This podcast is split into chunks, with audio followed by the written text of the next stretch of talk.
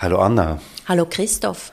Es ist Sommer und es ist wieder einer dieser heißen Sommer. Die Temperaturen schon im Juni weltweit so hoch wie noch nie und die Meerestemperaturen auch an vielen Orten auf Rekordhöhe.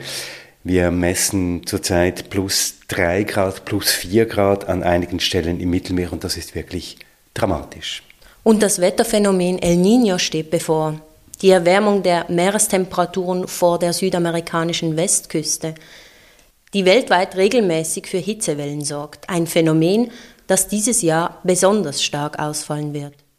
Also wir wissen es alle, wir sind mitten in der Klimakrise. Bereits im Juni gab es eine Hitzewelle in Indien mit Hunderten, möglicherweise sogar Tausenden von Toten. Gleichzeitig ist es nicht so, dass irgendjemand jetzt Alarm schlagen würde. Aber eigentlich müsste das so sein. Eigentlich müsste Alarm geschlagen werden. Wir tun das heute in unserer Episode ein wenig und auf eine besondere Art mit einer speziellen Ausgabe. Treibhaus, der Klimapodcast mit Anna Vierz und Christoph Keller. Die Geschichte, die wir heute bringen, spielt im hohen Norden, genauer in Spitzbergen. Und sichtbar wird eben dort auch die Klimakrise, um die es uns ja ganz zentral geht. Auf unserer Reise nach Spitzbergen, Spitzbergen liegt etwa 1500 Kilometer südlich des Nordpols, besuchen wir ein Archipel mit unzähligen Fjorden und Gletschern mitten im arktischen Ozean. Und das tun wir in einem sehr bemerkenswerten Feature oder Hörspiel, das unser Kollege Johann Otten diesen Frühling realisiert hat als Abschlussarbeit an der Zürcher Hochschule der Künste. Johann Otten erzählt die Geschichte von Fridtjof Nansen. 1893 beginnt der norwegische Polarforscher Fridtjof Nansen eine waghalsige Expedition mit dem Ziel, als erster den Nordpol zu erreichen. Mit dem eigens dafür konstruierten Schiff, der Fram, will er sich in das Packeis einfrieren lassen, das im Spätsommer dort entsteht, und er will sich mit Hilfe der gerade entdeckten Eisdrift von Sibirien über den Nordpol bis hin nach Grönland. Dahin möchte er sich bewegen. Das Vorhaben scheitert, die Eisdrift, die Bewegung des Meereises ist zu langsam. Das Hörspiel von Johann Otten verbindet Aufzeichnungen der historischen Expedition mit Gesprächen und Interviews aus dem gegenwärtigen Spitzbergen und versucht mit dem Motiv der Eistrift die geopolitischen Spannungen und die historische Komplexität des Ortes abzubilden. Es ist ein hochaktueller Einblick in eine sensible, auch gefährdete Region unserer Erde und ein historischer Rückblick auf den Versuch, das ewige Eis zu kolonisieren, als das Eis noch ewig war. Mit einem der trüben, düsteren Hochsommertage kam der unvermeidliche Abschied. Zum letzten Mal verließ ich mein Haus und ging allein durch den Garten herunter zum Strand, wo mich die kleine Petroleumbarkasse der Fram gnadenlos erwartete. Hinter mir lag mein Leben und all das, was es mir kostbar machte. Und was lag vor mir? Wie viele Jahre würden vergehen, bis ich zurückkäme? Oben am Fenster saß meine kleine Liv und klatschte in die Hände. Du glückliches Kind, du weißt nicht, was das Leben ist. Wie seltsam durcheinander und voller Veränderungen.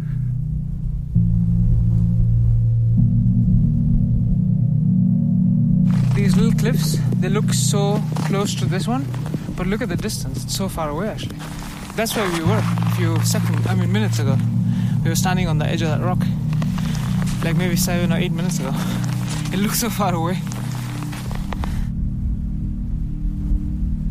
Being up here, it's it's a good perspective because the town is really that much. Like I can span my arms and that's it, huh? That's the village. From my right arm to my left arm, that's it. Beyond that is just fucking wilderness, man. Like the mountains are waiting to kill you. They don't need an excuse. We live here for political reasons. We live here because this is Norwegian territory due to the Svalbard Treaty. When I say political reasons, it's not my personal political reason, but but it's it's politics. It's geopolitics. It's state politics, it's Arctic politics, and, uh, and the Arctic is a hotspot when it comes to politics, geopolitics. In der Arktis haben wir es zurzeit mit verschiedenen Phänomenen zu tun, die ineinander greifen und zusammenspielen. Ähm, auf der einen Seite haben wir den Klimawandel. Die Arktis ist eine der Regionen, die am meisten betroffen ist. Die andere Herausforderung ist natürlich, dass man auch Zugang zu den Ressourcen, die in der Arktis sind, den natürlichen Ressourcen, mit dem Rückgang des Eises bekommt. You can really live under the illusion of being in a proper town to live up here, you know. Es wird leichter, Erdöl, Erdgas, seltene Erden oder ähnliches in der Arktis abzubauen. Und diese Vorkommen sind riesengroß in der Arktis. Somit ist es auch ein wirklich wirtschaftlich lukratives Gebiet.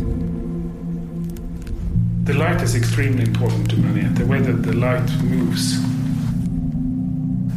I think it's something being in a kind of otherworldly place. There's been fears of Svalbard being used in or dragged into a, a large scale conflict between NATO and Russia. So you had all these geopolitical dimensions that are highly relevant.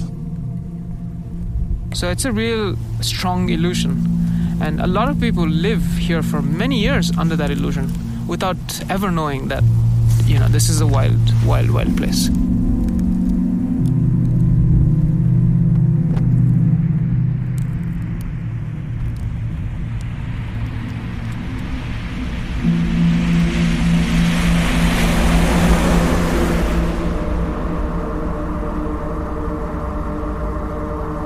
Es gibt diese Bilder der Arktis.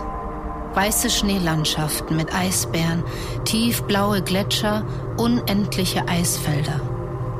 Sometimes people reach Longyearbyen and they say, my God, what a dump. What am I doing here? Longyearbyen, die größte Stadt Spitzbergens, macht eher den Eindruck eines verregneten Industriegebiets. Ein Industriegebiet in der Arktis auf Spitzbergen, norwegisch Svalbard, 1300 Kilometer südlich vom Nordpol. This is still a town that is heavy into its industrial roots. So we have this shitty road from the airport where you go past all sorts of containers and other crap that's been abandoned here. My name is Elizabeth Philatera Bourne. I'm an artist and a photographer. Durch dieses Industriegebiet donnert ein LKW. Es ist matschig und pitschnass. Es regnet in Strömen. In der Arktis. Im Oktober. Aber ich bin auch nicht für eine Reisereportage gekommen. Zumindest nicht über Eisbären und die Schönheit der Landschaft. Zumindest nicht direkt. My name is Øystein Markusson, and I'm the director of the Svalbard Museum. About 400 years ago, a Dutch sailor trying to find his way to China stumbled upon uh, Svalbard. His name was Willem Barents. Auf halber Strecke zwischen Russland und Grönland, zwischen Ost und West, liegt Spitzbergen, Teil einer Inselgruppe voller Gletscher und Fjorde. Mit zackigen Bergen, mit weißen Gipfeln. He drew a map here in 1596 and then he died on his way back, but the map was published and stories about enormous amounts of wildlife and particularly whale. Eine Welt ohne Bäume und Sträucher, eine Eiswüste, unwirtlich. Ein Ort ohne indigene Bevölkerung, bewohnt ursprünglich nur von Eisbären, Polarfüchsen und einer sehr widerständigen Sorte von Rentieren. When people really wants to be somewhere, there's a lot of energy released, um, as opposed to places where people are just stuck. Eine Region, die seit der Karte von William Barents Menschen anzieht. Abenteurer auf dem Weg zum Nordpol, Forscher, Walfänger und Pelzjäger. Im Herbst 1884 las ich zufällig im norwegischen Morgenblatt einen Artikel, in dem es hieß, an der Südwestküste Grönlands wären verschiedene Gegenstände gefunden worden, die von der Expedition mit der Jeannette stammen mussten. Es wurde davon ausgegangen, dass sie auf einer Scholle quer durch das Polarmeer getrieben sein mussten. Damit war auch unsere Route klar. Wenn eine Scholle quer durch das noch unbekannte Gebiet treiben kann, dann könnte man diese Drift auch für eine Expedition nutzen. Mein Plan stand fest. It's a really vibrant place. It goes back to people really wants to come here. Die Arktis bleibt ein Versprechen. Bis heute. People come here because they have an idea of the legend of Svalbard, of what the mythology of the Arctic is, or as my friend Dina would call it the Arctic imaginary. They're coming here for the Arctic of the polar bears and the glaciers and the icebergs and the pristine nature. That doesn't actually exist here. Auch ich bin hierher gereist, nach Longyearbyen, der größten Siedlung auf Svalbard. 2300 Menschen leben hier zwischen November und Februar in gänzlicher Dunkelheit und von April bis August bei nie untergehender Sonne. Im Eis müssen wir dann einen geeigneten Platz finden und das Schiff zwischen Eisschollen festmachen. Das Eis wird es umschließen. Es wird festfrieren, je fester, desto besser. Das Schiff wird leicht angehoben werden und sich ruhig und entschieden bewegen. Vielleicht wird es etwas Schlagseite bekommen unter dem Druck, aber das wird nicht weiter von Bedeutung sein. Nur die Strömung wird unser Antrieb sein und das Schiff nicht mehr zum Transport, sondern uns nur mehr als Baracke dienen. Und wir werden reichlich Zeit haben für die wissenschaftlichen Untersuchungen. Das Eis der Arktis bewegt sich in zwei großen Driftsystemen. Der Buffonwirbel schiebt Packeis auf einer riesigen Spirale vorbei an Sibirien, Alaska, Kanada, Grönland, streift den Nordpol. Im Herbst 2022 bin ich mit zwei Nachtzügen durch Schweden, durch Lappland bis nach Narvik in Norwegen gereist. Von dort mit einem Bus nach Tromsø und dann noch anderthalb Stunden mit dem Flugzeug. Auch mich hat die Arktis angezogen. Sie erscheint mir wie ein Brennglas, wie eine Bühne am Rand der Zivilisation, die gleichzeitig für ihr Zentrum steht. Auf dem Transpolardrift treiben Eismassen seitlich daran entlang, vom russischen Eismeer nach Grönland, vorbei am Franz-Josef-Land, Novaya Semja, Spitzbergen. Hier wird für internationale Touristenströme eine Wildnis inszeniert, die sich dreimal schneller erwärmt als der Rest der Welt. Die unter dem stetig schmelzenden Eis erhofften Rohstoffe wecken immer mehr globale Wirtschaftsinteressen. Trotz aller Abgeschiedenheit finden seit Jahren immer größere Militärübungen statt. Expeditionen zum Nordpol verfehlten ihn oft um hunderte Kilometer, die Schiffe festgefroren in der Eistrift, wenn sie nicht zersplitterten vom Druck der Eismassen. Ich bin gekommen, weil ich nach Beispielen suche, die Gegenwart zu verstehen. Vielleicht ist das hier gut möglich. Am 24. Juni 1893 beginnt der norwegische Polarforscher Fridtjof Nansen eine Expedition zum Nordpol. Im Gegensatz zu den bislang gescheiterten Unternehmungen verfolgt er eine andere Strategie. Ein speziell dafür entwickeltes Schiff soll absichtlich in das im Spätsommer entstehende Packeis eingefroren werden um dann mit der westlichen Bewegung des Eises den Nordpol zu erreichen. So wird die Expedition wahrscheinlich zum Nordpol driften und weiter Richtung Grönland und Spitzbergen. Und ab dem 80. Breitengrad oder auch früher sollte es dann bereits Sommer sein, bekommen wir das Schiff wieder frei. Eisdrift ist ein langsames Annähern. Eine Bewegung mit etwa einem Viertelkilometer in der Stunde bei der nie sicher ist, ob sie ihr Ziel erreicht. Drift. Hörspiel von Johann Otten. The modern history about Svalbard is, is coal, and also the foundation for all the settlements, both the Norwegian and the Russian, are all based on coal. Das erste, was auffällt, ist der Geruch der Diesel des Busses vom Flughafen ins Zentrum, das Kohlekraftwerk in der Stadt und die Kanalisation. In der Arktis riecht es nach Scheiße. We're burning coal. We have no water treatment. All of our sewage is going directly out into the fjord. We don't have any recycling. So how is this sustainable? Zwei Straßen führen ins Tal hinein und an ihnen entlang jeweils zwei riesige Rohre schwebend über dem Boden aus langsam tauendem Permafrost. Aufgebockt links, frisches Wasser und rechts die Scheiße. we are incapable of sustaining ourselves. We could not live here. I mean, there's a reason Svalbard was never settled. This isn't a livable place for people. Dieser Ort ist ein Widerspruch. Seine Existenz. Dort, wo kein Leben sein sollte. Everything in this place is telling humans to keep out. It was not made for them. It was always coal. Uh, the coal was very important. We couldn't have established this without the investments that coal needs.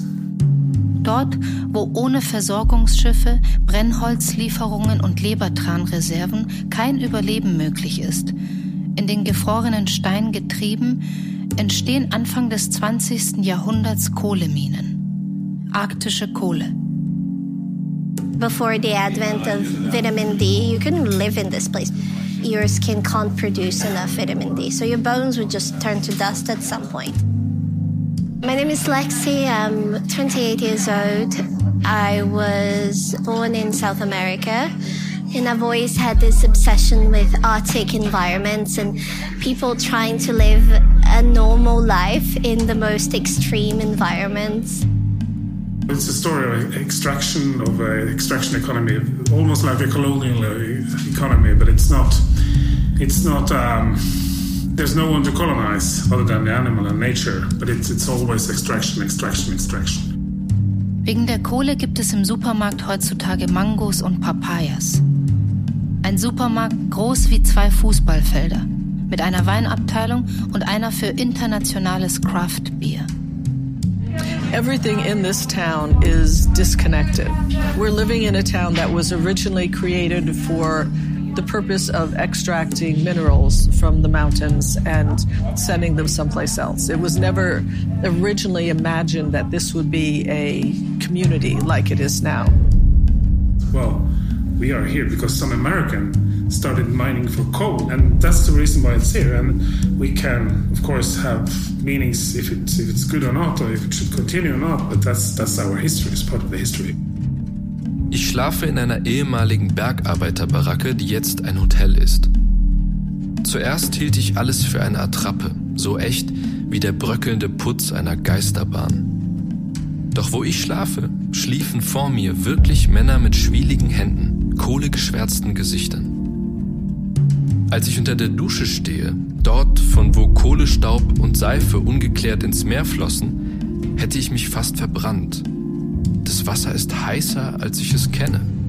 Die Räume sind wärmer, als ich es gewohnt bin.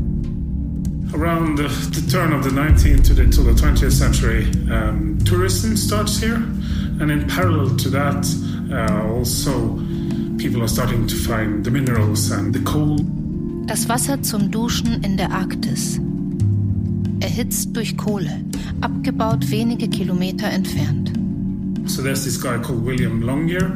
He's an American entrepreneur. Uh, he is on a cruise here in 1901 and is get to know about the coal. At the time, this is no man's land. There was no state who owned it. So he starts this Arctic Coal Company.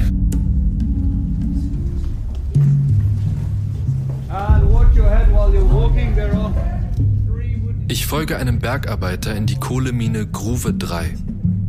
If you look to your left and your right, then you can see one of the smaller layers of coal we have here in the mountains. We have five named coal layers, but it is only one which is mineable, and that is the Longyear Seam, which we will see in a few hundred meters.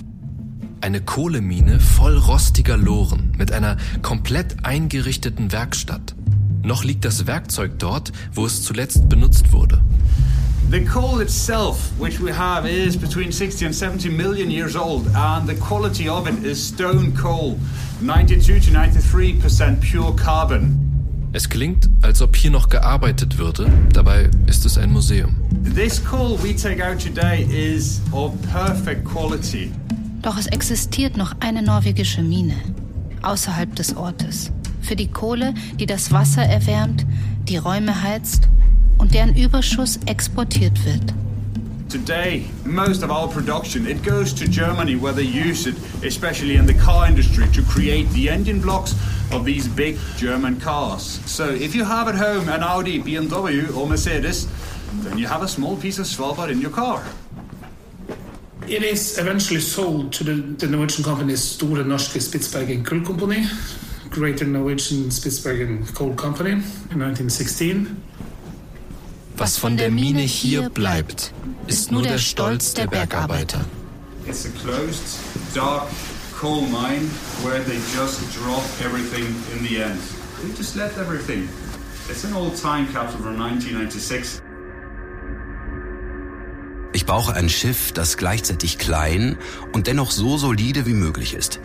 Gerade groß genug, um ausreichend Kohle und Vorräte für zwölf Personen für fünf Jahre zu transportieren. Ein Schiff mit 170 Tonnen sollte uns genügen.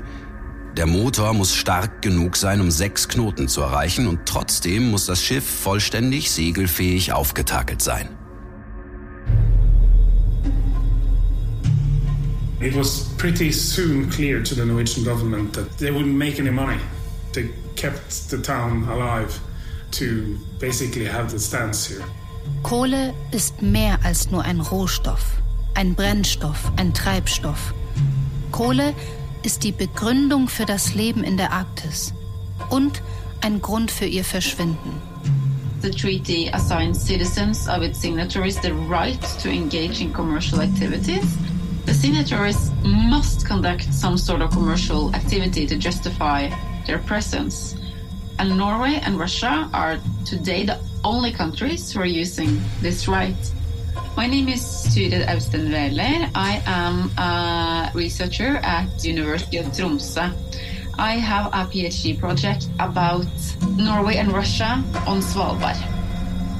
1920 entsteht der Spitzbergen-Vertrag. Ein Dokument, das erstmals einen rechtlichen Rahmen in der bis dahin recht anarchischen Arktis schafft. Norwegische Gesetze sollen gelten, alle Bürgerinnen der unterzeichnenden Staaten dürfen ohne besondere Genehmigung jagen, arbeiten, ein Gewerbe eröffnen, leben.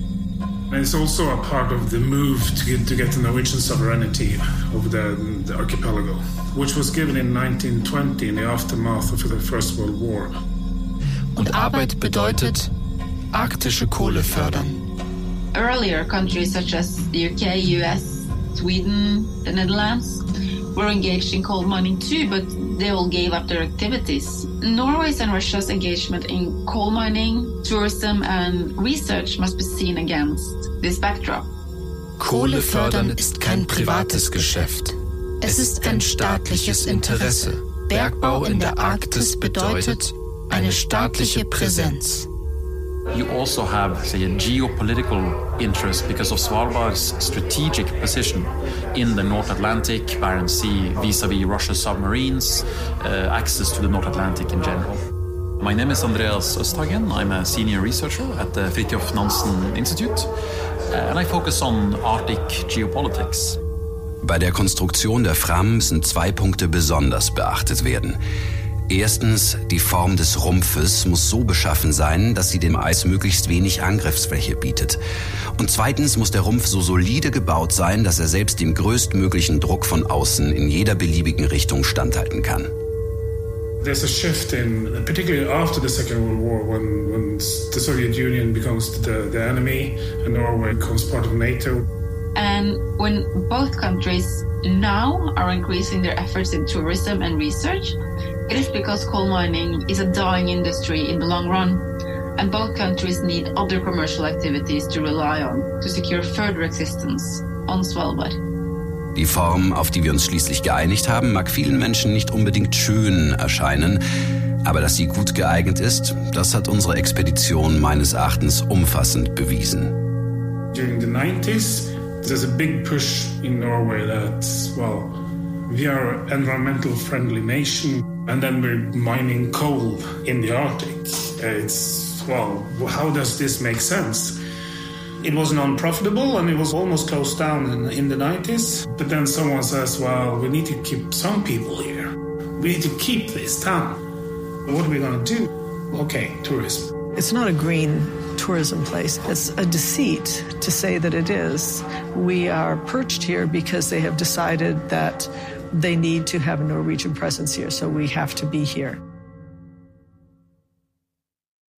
Alles lag still um mich herum, bis auf das Kratzen meiner Feder auf dem Papier ein letztes Lebewohl zu schreiben. Mit dem letzten Telegramm schickte ich meinen Sekretär an Land, und als er gegen drei in der Früh zurückkehrte, weckte ich Sverdrup. Wir lichteten den Anker und glitten in der Stille des Morgens aus dem Hafen. Die Fram bahnte sich ihren Weg ins offene Meer und ich blickte dem schwindenden Land nach. Doch bald schon lag dichter Nebel über uns und verstellte meine Sicht. Von Longyearbyen nach Barentsburg. Mit einem Boot sind es etwa zweieinhalb Stunden. Keine Straße verbindet die Orte. Im Winter ginge es auch in einigen Stunden mit dem Schneemobil, doch ohne Schnee nur mit dem Schiff. Right now we'll go through stairway, the stairway, and then we'll go through the whole city on the street of Starostin, and this is street of Lenin. Of course, every Russian city has street of Lenin, as we are. Von Norwegen nach Russland, so scheint es zumindest. Doch auch Barentsburg ist auf Spitzbergen, verwaltet von Norwegen. the territory is not Russian. It's like all the buildings, everything is Russian. Yes, it's like private property, but the territory is still Norwegian. All the laws, all the rules, all the taxes here is Norwegian. And so uh, it's just a Russian private property, but this is uh, Norway. This is not Russia. Vom Pier des Hafens führt eine riesige Holztreppe hinauf. Der Kälte, dem Wind, dem Schnee trotzend, das Holz stahlgrau wie der Himmel. Of course, it's cold, but during summertime, uh, this lovely place for people to drink, to make some barbecue. And so, yeah, and about this city. In 1936, Soviet people came here and they started to mine coal. So everything you see here, uh, it was built during Soviet Union. Schon am Abend des 27. Juli trafen wir ganz unerwartet auf Eis. Es war zwar nur ein Streifen, durch den wir leicht hindurchkamen, aber er verhieß nichts Gutes. In der Nacht dann noch mehr, diesmal ein breiteres Feld, das wir aber ebenfalls noch queren konnten. Wenn es bereits jetzt schon damit losgehen sollte, wäre das kein guter Ausblick. Nach der Treppe beginnt ein Weg aus zerschlissenen Betonplatten, führt vorbei an einigen windschiefen Holzhäusern, windet sich langsam einen Hügel hinauf, endet bei zwei Plattenbauten. Zwei Plattenbauten, die wohl erst in den letzten Jahren bunt verkleidet wurden. Einer in Orange und Gelb, der zweite blau und grün. This is it. And so, next buildings, uh, orange and blue ones, those are just apartments. People live there, and they were built in 70s, 80s, and they're just reconstructed. And on the left entrance, we have a store. Like Plattenbauten, wie sie in jeder beliebigen osteuropäischen Stadt stehen könnten. Lenin. Right now, we're on the street of Lenin, and every Russian city has statue of Lenin, or at least bust, and the square of Lenin. This is actually square of Lenin. Vor dieser Platte, in der auf norwegischem Gebiet russische Kohlearbeiter leben, steht ein Schriftzug aus Beton. So alt wie die Gebäude selbst. Uh, our goal is communism. And Lenin says our goal is communism. And on the mountain, you will see another sign on the mountain. It says peace to the world. There are like two very popular phrases, ideological phrases in Soviet Union. And so peace to the world was one of them. Abgeschnitten von allem, beinahe wie am Ende der Welt, finde ich Relikte vergangener Utopien. Warum sind sie hier noch sichtbar? Zu wem sprechen sie? And that was the thing that Soviet Union wanted to show to everyone. Like, look, we have communism here. It's like people are happy, and this is it. Das Leben auf Spitzbergen.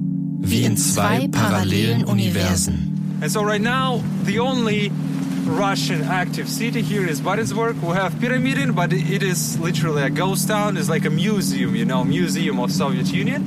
And but uh, Eine norwegische Welt mit Shopping Mall, mit Papayas im Angebot, mit unzähligen Restaurants und Outdoor-Geschäften und eine russische, dem Westen zu beweisen, dass es auch hier gut, vielleicht sogar noch besser ist, war.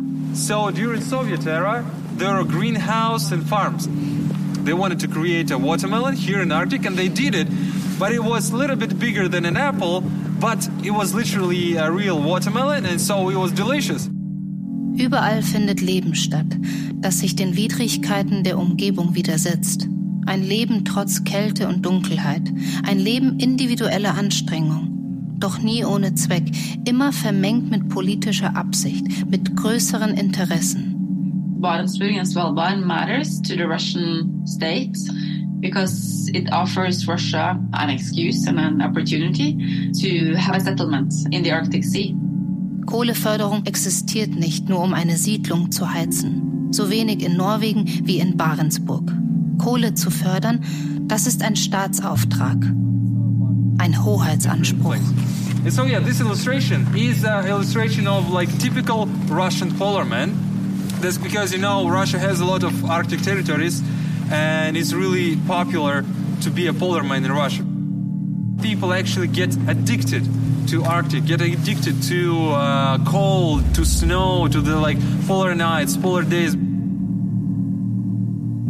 Als ich am Morgen des 28. August an Deck kam, war der Winter gekommen. Die Planken waren weiß und Schnee hing überall in der Takelage, wo er nicht schon wieder fortgeweht war. Weißes Land und Schnee in der Luft. All das vertrieb endlich diese Schwermut und Traurigkeit, die als düsterer Nebel auf uns allen lastete. Alles so zart, wie mit liebevoller Hand über die Steine und Grasflächen am Ufer gestreut. Doch der Wind und die Strömung blieben unverändert. Und tagsüber bläst regelrechter Sturm, der in der Takelage der Fram heult und klappert. Man lebt so in eigenen Blasen dort eigentlich. Diese Spannungslinie, die man halt geopolitisch hat zwischen dem Westen und Russland, zeichnet sich hier auf wenigen Kilometern ganz konkret halt ab.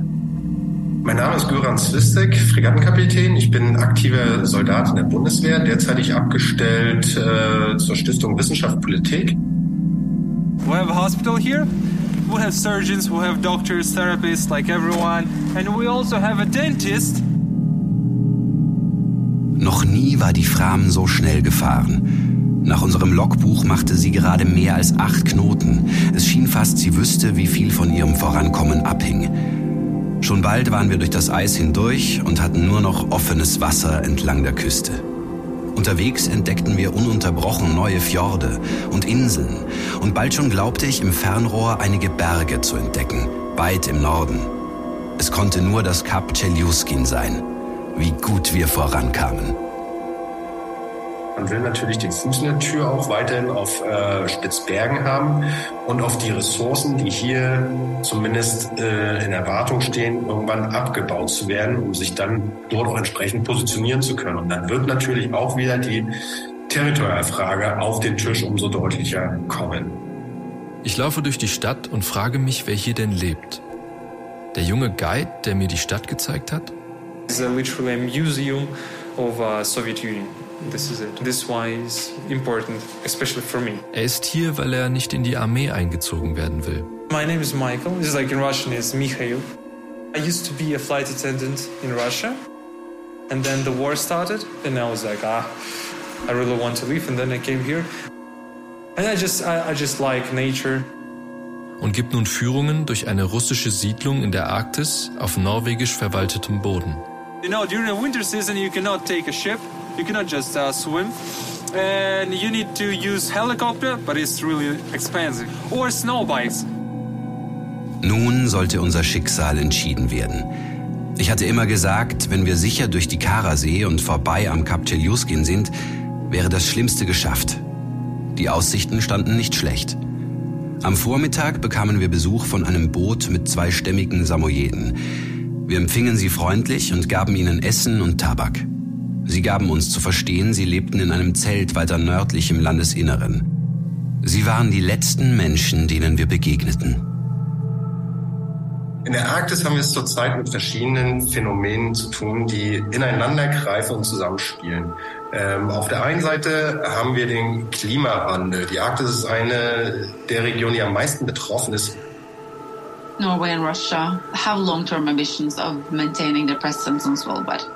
And they will try to strengthen and diversify their economic activities.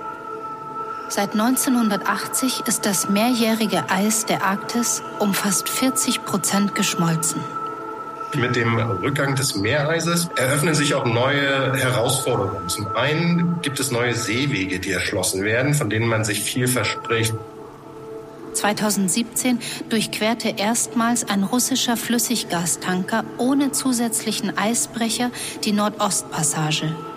Der Seeweg zwischen Europa und Asien verkürzt sich so um bis zu 10.000 Kilometer. Sibirien wurde in nur sechseinhalb Tagen umschifft. I can say about Russia's motivation uh, on Svalbard that kind of mirrors their ambition in the Arctic in general. It's about securing the country's northern boundaries. Die andere Herausforderung ist natürlich, dass man auch Zugang zu den Ressourcen, die in der Arktis sind, den natürlichen Ressourcen, mit dem Rückgang des Eises bekommt. If you look at the map, you see that Norway constitutes NATO's northern boundary, and the Arctic Sea is where Russia meets NATO in the north. And for both Norway and Russia, this is critical, and it has to do with security. Es wird leichter, Erdöl, Erdgas, seltene Erden oder ähnliches in der Arktis abzubauen. Und diese Vorkommen sind riesengroß in der Arktis. Somit ist es auch ein wirklich wirtschaftlich lukratives Gebiet. Das schwindende Meereis vergrößert auch deutlich das Gebiet, das die norwegische Küstenwache kontrollieren muss. Sie benötigt mehr Schiffe, um die teils noch unkartierten Bereiche zu befahren. Im Januar 2023 wird das letzte von drei neuen norwegischen Kriegsschiffen ausgeliefert. Alle drei benannt nach Inseln im arktischen Meer. Jan Mayen, Hopen und Björn Neuer. By securing its presence on Svalbard, Russia covers a strategically crucial area in the Arctic Sea. The potential for extracting other resources, such as oil and gas, is likely enough, at least, to motivate Russia to explore this opportunity further. Donnerstag, 12. September. Henriksen weckte mich um 6 Uhr. Mehrere Walrosse in einem Fjord vor uns. Donnerwetter. Ich sprang auf und hatte sofort meine Kleider an. Auf der MS Polar Girl. Ich komme fast an den Nordpol und treffe dann sowas. Damit hätte ich einfach nicht gerechnet. Äh, damit hätte ich wirklich nicht gerechnet. Vorsichtig rudernd kamen wir immer näher. Körper an Körper lagen sie dicht gedrängt auf einer kleinen Scholle, alte und junge gemischt. Was für Fleischmassen. Joel, unser Koch, war begeistert. Zwischen Barentsburg und Longyearbyen fährt mittlerweile nur noch ein Schiff. Die MS Polar Girl. Ich musste erst mal zur Ruhe kommen und das ein bisschen sacken lassen. Nach Barentsburg habe ich erst mal genug wieder vom Sozialismus gesehen. Im warmen Unterdeck treffe ich Maren, eine Lehrerin, die jetzt in Hamburg lebt. Ich bin in West-Berlin aufgewachsen und beide meiner Eltern kommen aus dem Osten. Und wir sind immer eingereist. Das, das kleine eigene Leben und die Politik der anderen. Überall verwoben. Während ich mit dem Gewehr bereit saß, ergriff Henriksen seine Harpune und als das Boot die Scholle berührte, erhob er sich, die Harpune flog los. Doch sie prallte von der Haut ab. Jetzt starrten uns zehn oder zwölf große, unheimliche Gesichter auf einmal an. Ich legte an und schoss auf eine der größten Kreaturen. Das Tier taumelte und fiel mit dem Kopf voran ins Wasser. Dann eine Kugel in das zweite. Auch dies stürzte ins Wasser und gleich darauf die ganze Herde und wir alle verschwanden in der Gischt. All das in Sekunden. Das Ding ist ja, die Utopie bedeutet ja, was da an der Hauswand steht. Ne? Also unser Ziel ist der Kommunismus. Da wird was aufrechterhalten, was ich aus einer Vergangenheit heraus kenne. Trotzdem war zum Beispiel der Guide einerseits kritisch und auf der anderen Seite ist es ja aber seine Heimat und das merkt man auch. Und er kann das aber gar nicht so verteidigen, weil das käme ja auch gar nicht an, wenn lauter Leute aus dem Westen kommen, die da sehen wollen, Mensch, wie ist es denn? Und ich komme mir auch komisch vor. Ich komme mir vor, boah, wie haben die denn gelebt? Das finde ich auch fast ein bisschen unangebracht, ja. Es ist nicht leicht, eine Position zu beziehen. Wir sind uns bewusst, dass wir in einer russischen Stadt schon allein mit unserer Anwesenheit einen Ort unterstützen, der Teil eines terroristischen Staates ist. Äh, wir machen ja schon deswegen mit, wenn ich mir ein Souvenir in diesem Laden kaufe, ja, natürlich, da gehe ich in dem Sinne nach, sagen wir mal, Kleinrussland, kaufe da was, trinke da ein Bier, was da in Kleinrussland hergestellt wird. Und empfinden doch auch Empathie für die Menschen, die wir treffen. Betrachte ich das jetzt im größeren Rahmen politisch oder betrachte ich das menschlich? Und wenn ich die da sehe, betrachte ich das menschlich. Also unterstütze ich das und finde ich das richtig? Ja, weil ja, irgendwo schon, weil es um Menschen geht, ne? Zudem leben in Barentsburg, der russischen Enklave in der Arktis, zum größten Teil Menschen aus der Ukraine. Many people think that here only Russian lived, but actually most of population here are Ukrainian. In der Ukraine gibt es geologisch sehr ähnliche Kohleminen zu denen in Spitzbergen. Und daher haben Bergarbeiter von dort schon die passende Erfahrung. So that's because on Svalbard they have uh, methane gas in their mines. It's very dangerous. You cannot smell it. It's really very explosive. And in Ukraine they have the same mines with methane gas and they know how to deal with that. We always refer to Barentsburg as a Russian city or settlement. But the fact is that there are more Ukrainians than Russians living there. And most people, historically, who have lived there, are employed in the coal mines And where do you find coal mines? In Ukraine. Ukrainische Bergarbeiter, die mit ihren Familien 1300 Kilometer südlich des Nordpols leben. In einer Siedlung mit sowjetischen Parolen an den Häusern und dem Zweck, eine russische Präsenz in der Arktis aufrechtzuerhalten. Nur schäumendes Wasser um uns. Die Eiswelt, die eben noch so ruhig gewesen war, hatte sich in nur einem Augenblick in einen tobenden Todesstrudel verwandelt.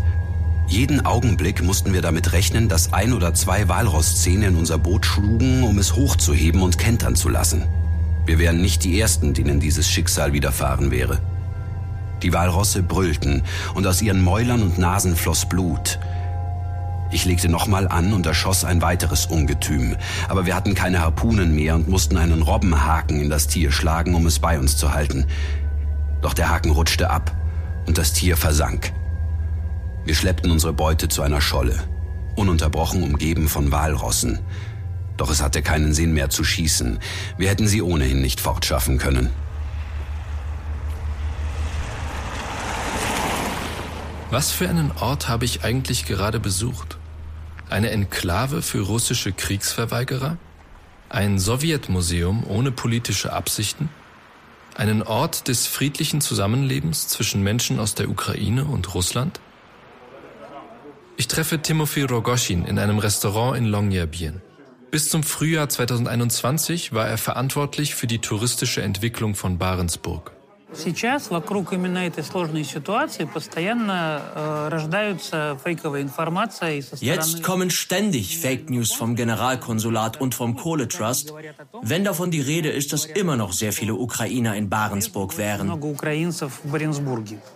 Timofey Rogoschin lebte selber viele Jahre in Barentsburg, bis ihm 2021 nahegelegt wurde zu kündigen. Einerseits arbeitete ich für ein staatliches Unternehmen. Ich hielt mich an alle Unternehmensregeln, ich habe dieses Unternehmen geliebt, aber das hat mich nicht davon abgehalten, die russische Politik auf meinen privaten Social-Media-Profilen in einer Reihe von Themen zu kritisieren. Tourismus, Entwicklung der Arktis, Meinungsfreiheit.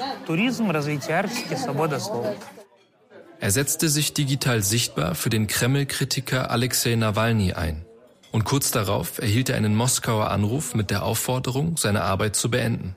Seitdem klärt er über russische Fake-Informationen auf Spitzbergen und über den russischen Krieg gegen die Ukraine auf und fügt ein entscheidendes Detail hinzu.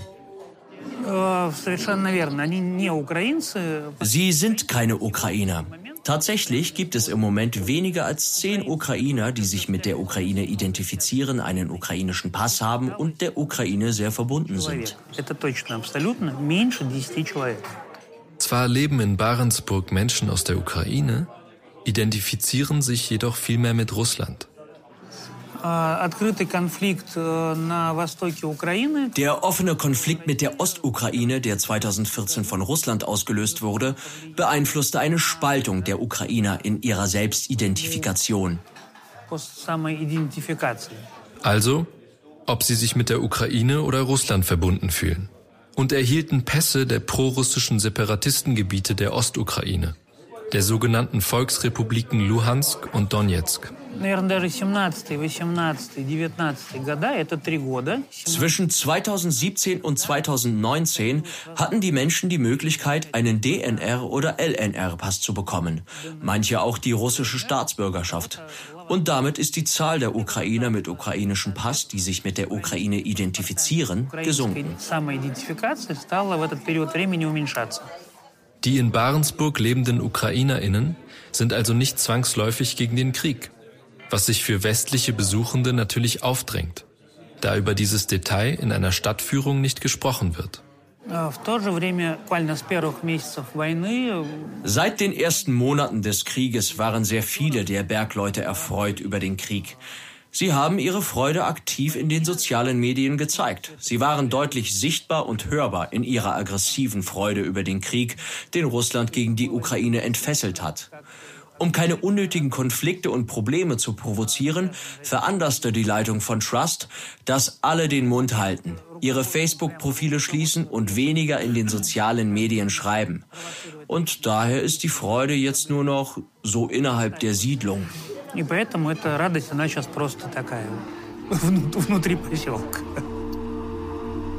Tourismus ist nur möglich, wenn entscheidende Dinge unsichtbar bleiben. Nichts ist hier unpolitisch in der Arktis.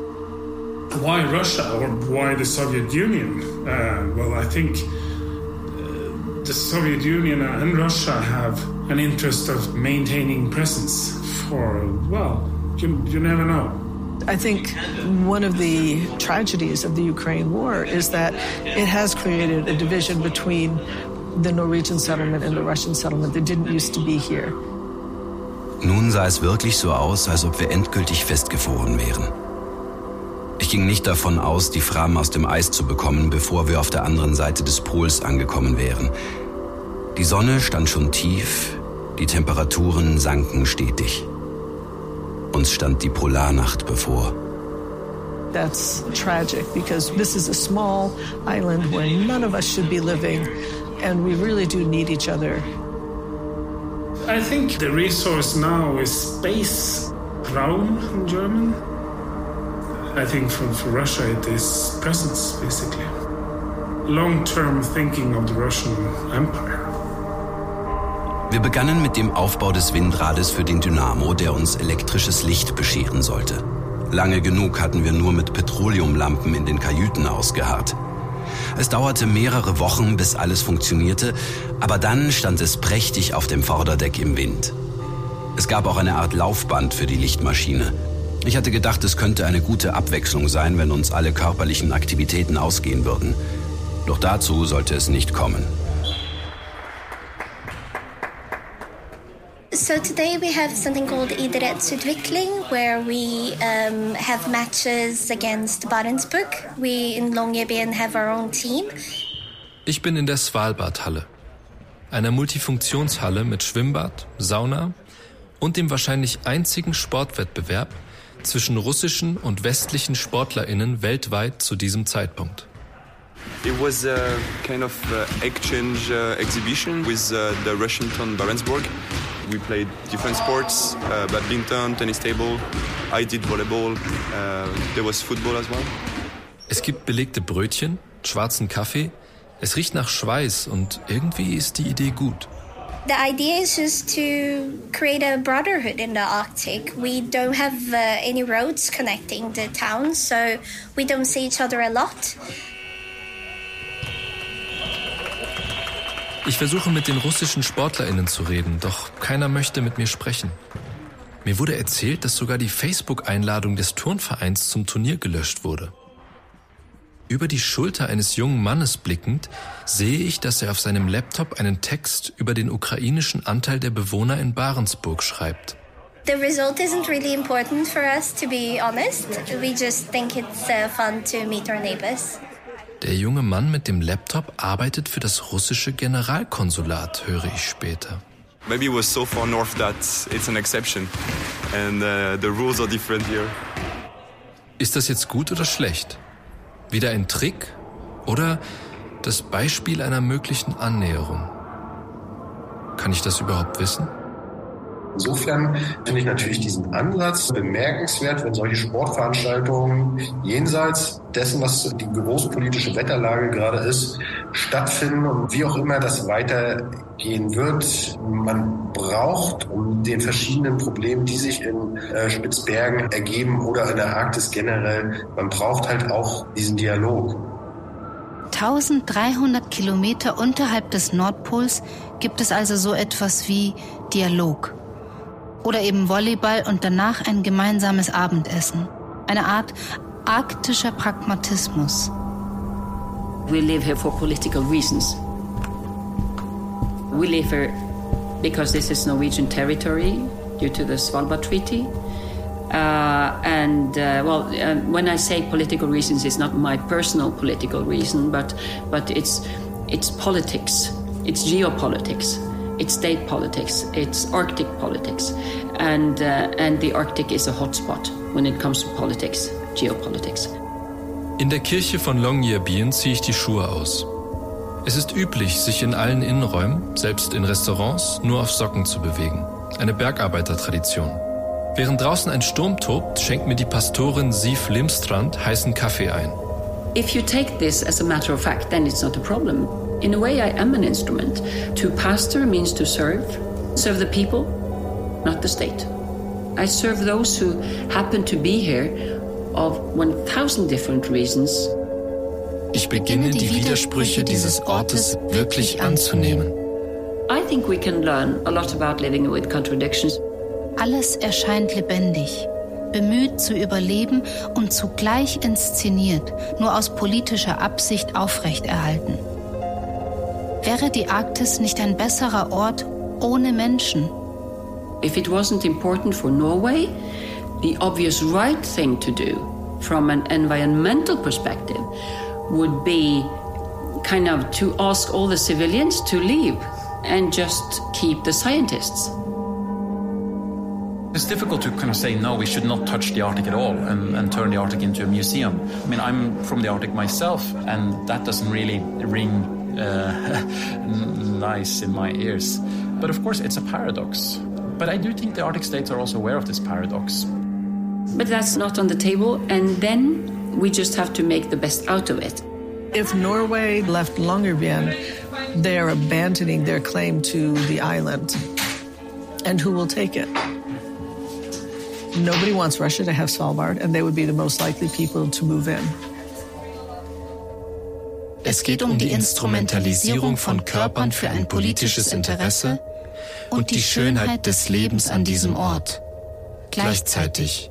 Living on Svalbard has a sort of um, biopolitical touch to it because Norway needs people to claim sovereignty over Svalbard. And all the countries who want to be present on Svalbard needs people to engage in commercial activities in order to be engaged on Svalbard. All die Geschichten, ob sie stimmen oder nicht, sie verdichten sich zu dieser Vision einer fantastischen Arktis. Diese Arktis ist keine Region, sie ist ein Traum. Der Traum einer einzigartigen, unerreichbaren und unwiderstehlich attraktiven Welt. Sie ist der letzte imaginäre Ort. Samstag, 28. Oktober. Nichts von Bedeutung. Nur der Mond über uns den ganzen Tag. Weit im Süden der Schein der Sonne. Im März 1894 entscheidet sich Fridtjof Nansen, das festgefrorene Schiff zu verlassen. Die Bewegung der Eisdrift ist ihm zu langsam. Es würde nach seiner Berechnung fünf Jahre dauern, bis sie so den Nordpol erreichten. Warum passiert denn nicht einfach etwas? Kann nicht ein Orkan aufkommen und das Eis aufreißen, uns Wellen ans Schiff schlagen? Jede Gefahr wäre willkommen, wenn wir dann nur etwas zu tun bekämen. Mit drei Schlitten, einigen Hunden und dem damals besten Turner und Heizer der Fram, Frederik Halmar Johansen, bricht er auf, den Nordpol zu Fuß zu erreichen.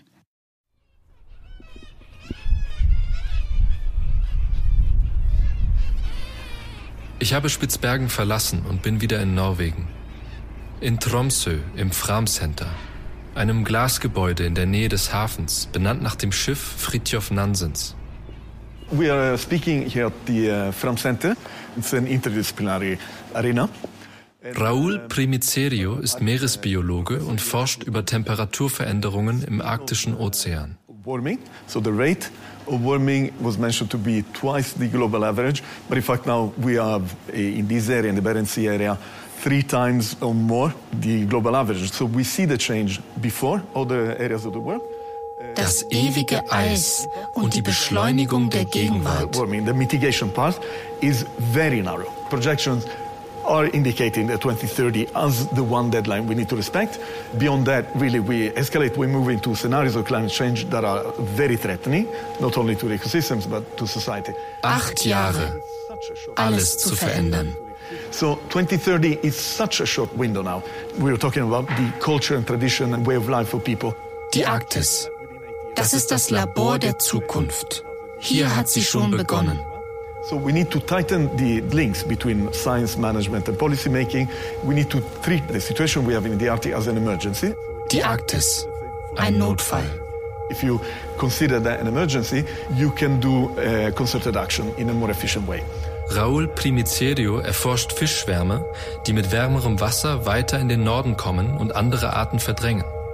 Und er beschäftigt sich mit der Gefahr für die Biodiversität durch die zunehmende Schifffahrt. Aber er ist Meeresbiologe und kann aus seiner Perspektive nur Empfehlungen aussprechen. Was es braucht, diese umzusetzen, ist Zusammenarbeit über Staaten und einzelne Regionen hinaus. Zusammenarbeit, die bis zum Februar 2022 gut funktionierte. Due to the political effects and on the collaborations across Russia and Norwegian border, we have a challenge that is geopolitical. We are very uncertain now because of that limitation in scientific exchange. That is really unfortunate because of the rapid changes that are taking place. We need to think in terms of climate action that is not within the national borders anymore. Der russische Angriff auf die Ukraine wird hier zu einer Klimakatastrophe. Nicht wegen Raketenteilen, die im Meer landen oder Kriegsschiffen, sondern weil damit die wissenschaftliche Kooperation unterbrochen wurde. And now we have a period in which there is a risk for an escalation. And that's not good for the science and the concerted, harmonized joint decisions we were hoping to see in the Arctic, which is a very peculiar geopolitical region. Klima ist kein Thema in der Arktis, sondern eine Dimension. It gives a feeling of how important geopolitics is. Die Krisen, sie alle sind hier miteinander verbunden. The climate change uh, threats will require global policy, not longer national, no longer uh, even European. I mean, that will require changes in how policy is done globally and experiencing a cooling of relationship across blocks these days, let's say it's not very promising.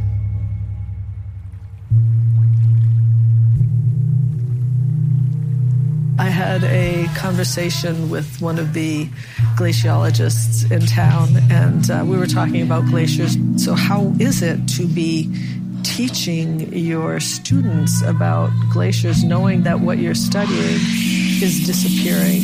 And he said this is actually a problem. Depression is, is something they struggle with. We need global policy making eh, in the future, but also civil societies, NGOs involved in, in communicating and informing. There's the adventure, the nature, and also the, the extraordinary thing about the place, because it is an extraordinary place. If it doesn't work for the Arctic, then we may fear that maybe in other areas of the world the dialogue will be even less. Die Eisformationen wurden immer vertrackter und wir kamen einfach nicht mehr weiter. Ein Grad nach dem anderen, nichts als Geröll, über das wir hinweg mussten. Gegen zwei Uhr in der Früh zogen wir los, kamen aber nur mühsam voran. Ununterbrochen mussten wir die Schlitten tragen und über die Blöcke heben. Schließlich war es ausweglos. Ich ging noch mit den Schneeschuhen ein gutes Stück voraus, aber es gab keine sinnvolle Perspektive, noch weiter voranzukommen. Selbst von der größten Anhöhe aus sah alles gleich aus. Ein gehöriges Durcheinander von Eisblöcken, die sich bis zum Horizont hinzogen. Nach zwei Monaten Marsch stellt Nansen fest, dass sie selbst auch auf Drifteis laufen und mit ihren Nahrungsvorräten wohl niemals den Nordpol erreichen und lebendig zurückkehren werden. Sie beschließen umzukehren überwintern zu zweit in einem Eisloch von August bis Mai des darauffolgenden Jahres, haben in der monatelangen Dunkelheit nichts zu tun, außer die eigenen Aufzeichnungen wieder und wieder zu lesen. An Silvester bietet Nansen seinem Begleiter das Du an. Im Mai brechen die beiden wieder auf. Nansen springt auf dem Weg ins Eismeer, um ihre aus Schlitten gebauten Kajaks zu retten, die sich von ihrer Verteuung gelöst haben. Beide verfüttern ihre Schlittenhunde an die Schlittenhunde. Und schließlich trifft Nansen in der arktischen Einöde einen britischen Polarforscher, der ihn erkennt und nach einem gemeinsamen Foto fragt. Nansen und Johansen werden von ihm aufgenommen, gewaschen, rasiert und fahren ein paar Monate später nach Norwegen, wohin mittlerweile auch die wieder aus dem Eis aufgetaute Fram angekommen ist. Im August 1896 gibt es schließlich im Hafen von Tromsø ein Wiedersehen zwischen der Besatzung der Fram und Nansen. Ein großes Hallo. Looking from below, these little cliffs, they look so close to this one, but look at the distance, it's so far away actually. Like that's where we were a few seconds, I mean minutes ago. We were standing on the edge of that rock, like maybe seven or eight minutes ago. It looks so far away. Drift. Hörspiel von Johann Otten. Es sprachen Shabnam Chamani, Christoph Radakovic, Ayhan Eranil und Alexei Ekimov. Mit Texten aus dem Expeditionsbericht Fridtjof Nansens Farthest North und einem Zitat von Robert McGee. Komposition Nico van Wersch. Dank an Anup Shekar, Markus Eistin, Turit Wähler, Sif Limstrand, Andreas Östhagen, Raoul Primitherio, Maren Elizabeth Bourne, Lexi, einen ehemaligen Bergarbeiter aus Grube 3, Michael, Göran Zwistek, Timofei Rogoschin, einen französischen Austauschstudenten und viele andere, die hier nicht zu hören sind. Russische Übersetzung Xenia Disterhof. Studioaufnahme Berlin Fabian Kalker. Technische Umsetzung Salomon Baumgartner. Regie Johann Otten. Eine Produktion der Zürcher Hochschule der Künste 2023. Soweit unser Sommerspecial und wir hören uns im September wieder. Dann mit der Frage, warum die grünen Parteien in Europa und auch in der Schweiz gerade einen so schweren Stand haben in der Klimakrise, in der wir stecken. Treibhaus der Klimapodcast ist eine Produktion von Podcast Lab mit Lena Schubert, Samuel Schläfli, Olivier Christe, mit Johann Otten, Celine Elba, mit der Musik von Lukas Fretz und mit Anna Vierz und Christoph Keller. Treibhaus ist zu finden auf unserer Website www.treibhauspodcast.ch, auf Spotify, auf Audible, auf Apple Podcasts. Und wenn euch dieser Podcast gefällt, wenn ihr Anregungen habt, Kritik und Ideen, dann schreibt uns auf Facebook und per Mail an mail at treibhauspodcast.ch oder auf Instagram.